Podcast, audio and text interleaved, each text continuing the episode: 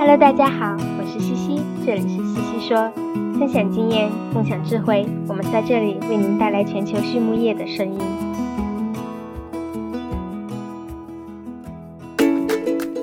感谢西西说的合作伙伴们：美国达农威公司，值得信赖的营养与健康专家；海纳川生物，微生态制剂领跑者，利用生物科技创造崭新价值。优宝生物、三和药业让健康养殖更简单。隆昌动宝十七年专注研制天然提取添加剂，引领畜牧业节能优产。APC 血浆蛋白全球领导者，帮助动物茁壮成长。大地汉克二十九年专注为动物提供美味与健康。里兰动宝让食品和伴侣动物不断丰富我们的生活。禾本生物专业酶制剂全球供应商。深耕生物发酵技术二十年，康德全包膜凝聚未来，凝聚更多力量，释放更多能量。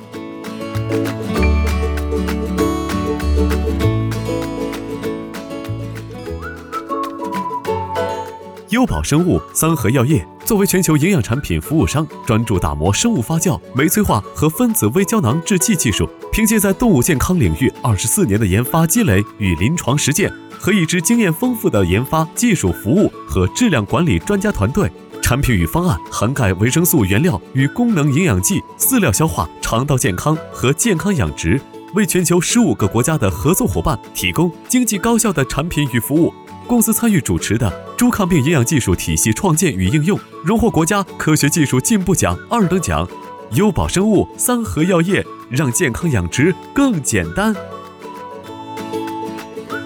Hello，大家好，我是西西。今天我们来聊一聊美国蓝耳病毒新型毒株的最新传播情况。全世界的养猪人应该都绕不开蓝耳病这个话题吧？本来就很难搞定了，病毒毒株还经常变异，简直是头大呀！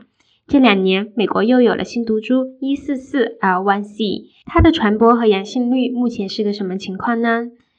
今天的西西说 Swanny 嘉宾 Dr. Giovanni 博士是爱荷华州立大学的一名博士后，也是美国中部几个州联合的猪病报告系统的负责人。这个系统是干啥的呢？它会收集美国中部不同兽医诊所实验室的数据，将这些数据进行整合，把病原体的检测趋势分享给美国的养猪业。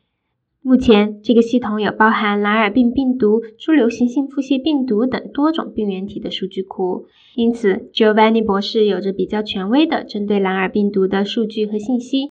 来听他讲讲最近的美国蓝耳病是个什么情况吧。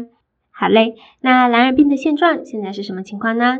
博士分享说，蓝耳病绝对是很多养猪人重点关注的疾病。今年春季，美国的蓝耳病肆虐，对生猪养殖造成了巨大的影响。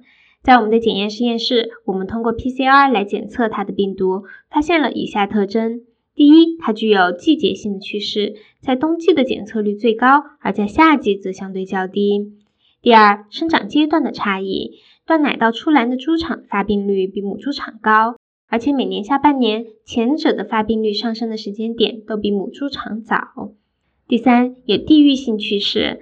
在二零二零年末，我们利用统计算法来监测数据，发现检出率的上升主要集中在美国的玉米带地区，特别是明尼苏达州和爱荷华州。最近的三个月，这里指的是五月到七月，和历史数据相比，这个地区呈现高发态势。那现在我们这个幺四四毒株有什么特性呢？博士说呀，其实我们对蓝耳病病毒唯一确定的了解就是它有很强的变异性。其实幺四四毒株它并不新鲜，它在好些年前就已经出现了。不过同一个毒株里也会包含不同的谱系 lineage。如果我们去看它的病毒序列的话，最早是在明尼苏达州，我们发现了这个新的谱系 L1C。当时啊是二零二零年的十月到十一月，检出率很高，这是它出现的第一个信号。而今年五月，幺四四 L1C 在母猪场有大规模的爆发，同时大量来自生长育肥场的样品也检测到低的 CT 值，CT 值越低，说明病毒的载量越高，这说明这个毒株在目前的阶段对美国养猪业影响巨大，尤其是中西部地区。不同地区的流行趋势呢并不相同，目前最严重的地区是明尼苏达州和爱荷华州，而其他地区的发病率已经是降到了正常范围。那幺四四 L1C 的特性呢，是它在区域内的交叉传播率很高，有时候在一个猪场出现阳性，在五十到一百英里以外的另一个猪场也会出现。其实回顾过去这十年间，我们在生物安全方面的投入很大，越来越多的猪场开始使用空气净化装置来降低疾病的发生几率。尽管如此，这个幺四四 L1C 毒株还是会趁虚而入，它跟我们以前遇到的都不太一样呢。那我们如何能够控制和监测蓝耳病呢？博士说啊，说到控制，去年三月蓝耳病爆发时，有些猪场采取了禁猪、封闭、均匀的措施。这些措施确实使一些猪场成功应对了病毒，但是也不是百分之百有效。有些猪场就没有这么幸运，只能缩减存栏。如果真的能用一个相对较长的时间，比如二十六周来实施这个措施，做到净化，那也是不错的。但实际养殖中，我们很难去这么做。那么目前呢，我们可以采用新的采样方法来检测病毒，比如 processing fluid sampling，这是指收集新生仔猪的出生后断尾、去世处理中的尾巴和睾丸样品，从中提取血清进行 PCR 检测。这个已经被验证为可以用来有效的监控蓝耳病。我建议要在猪群中尽可能采多的样，即使在低流行率的情况下，也要坚持做。这些大量的检测样品可以帮助我们判断猪场是否稳定。如果我们来看时间轴，今年春天大规模爆发了蓝耳病。如果当时猪场采取了净化措施，那么阳性检出率的峰值可能会在秋天出现。我认为我们今年可能会比以往更早的看到检出率的上升。建议大家采取好的生物安全防疫措施来应对跨区域的传播，减少这个流行季我们行业的损失。那目前最有效的生物安全手段有哪些呢？博士说，其实最重要的就是去执行最基本的那些措施，比如说清楚的划分禁区和脏区，在猪场的人员在禁区和脏区之间移动时需要更衣、淋浴，动物移动时要有必要的清洗消毒，进场的人员情况登记，人员流动的规范流程等等。生物安全是我们必须一直持续实践并做好的重要事情，在夏季也不能掉以轻心哦。尽管很难做到完美，但我们还是要脚踏实地的从最基本的做起。那么下面一个问题是，除了蓝耳病之外，其他猪病的流行趋势目前是什么样的呢？博士分享说，除了蓝耳病，我们也在监测其他常见的猪病情况，包括猪流行性腹泻病毒、猪 Delta 冠状病毒以及猪支原体等等。那么其中呢，猪传染性胃肠炎病毒 TGEV 其实并不常见。尽管我们每个月检测三千多份左右的样品，但最近一年我们只是零星检测到个别的阳性比例。因此，我们推测在整个美国 TGEV 的流行率极低。那么第二，猪流行性腹泻病毒今年的检出率是低于往年的，这是一个好消息。第三，猪 Delta 冠状病毒。这个病毒在去年冬季的病例数是超过预期的，可能也和检测量更大有关系。另外，检测不及时可能也是一个原因。好在啊，该病毒跟 PEDV 比起来，对母猪群的影响要小一些。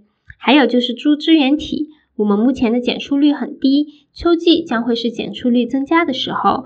总体来说，大部分重点关注的猪病在今年夏季并没有爆发。即使猪 Delta 冠状病毒在春季有一些抬头现象，后来其实也没有听到爆发的报道。那么，对于养猪的小伙伴来说，有哪些可以获取猪病流行信息的渠道呢？博士说呀，对于美国的猪病来说，我所负责的猪病报道系统就是很好的信息来源。我们有网站、领英和 YouTube 等多种渠道。网站的链接我放到了公众号的推送里。博士说，建议大家通过邮件订阅，这样每个月网站都会把最新的报道发到你的邮箱。报告会包括当月的出品数据和最重要的信息。另外，在网站上，他们还利用了一百多种统计算法，用各种各样的图表来表示不同疾病的样本检测情况。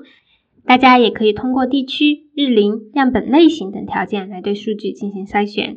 对了，我们还有一个新功能呢。就是在对比蓝耳病毒株的时候，可以选择根据 RFLP 或者是谱系来进行搜索。另外，今年年底之前，我们还计划加入甲型猪流感和猪圆环的信息。我们希望将这些信息通过尽可能多的渠道分享给大家。让美国的养殖户们能够很清晰地看到各类疾病的真实状况，有助于在疾病防范、管理和控制上做出合理的决策。我们也希望给兽医同行们带来一些帮助，便于追踪疾病的动态，帮助养殖户做好秋季等高发季节的防疫准备。康德全企业包膜技术在农牧行业应用的倡领者。成立二十余年，一直专注于生物包膜技术的研发、应用与生产，拥有智能微囊包膜专利技术，核心包膜产品远销全球五十六个国家和地区，实现中国品质服务全球。现推出包膜产品检测服务、包膜产品研发服务、包膜产品技术定制服务。让我们分享包膜技术带来的改变。好，在采访的最后，博士分享了他最喜欢的书籍。他最喜欢的专业书籍，毫无疑问又是这本《著病学》。那他推荐的这个专业网站呢，是爱荷华州立大学的兽医诊断实验室的网站。他说，网站上有很全面的疾病信息和动态。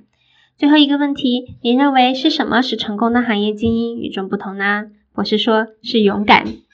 好，今天的西西说就到这里，谢谢大家，我们下期再见。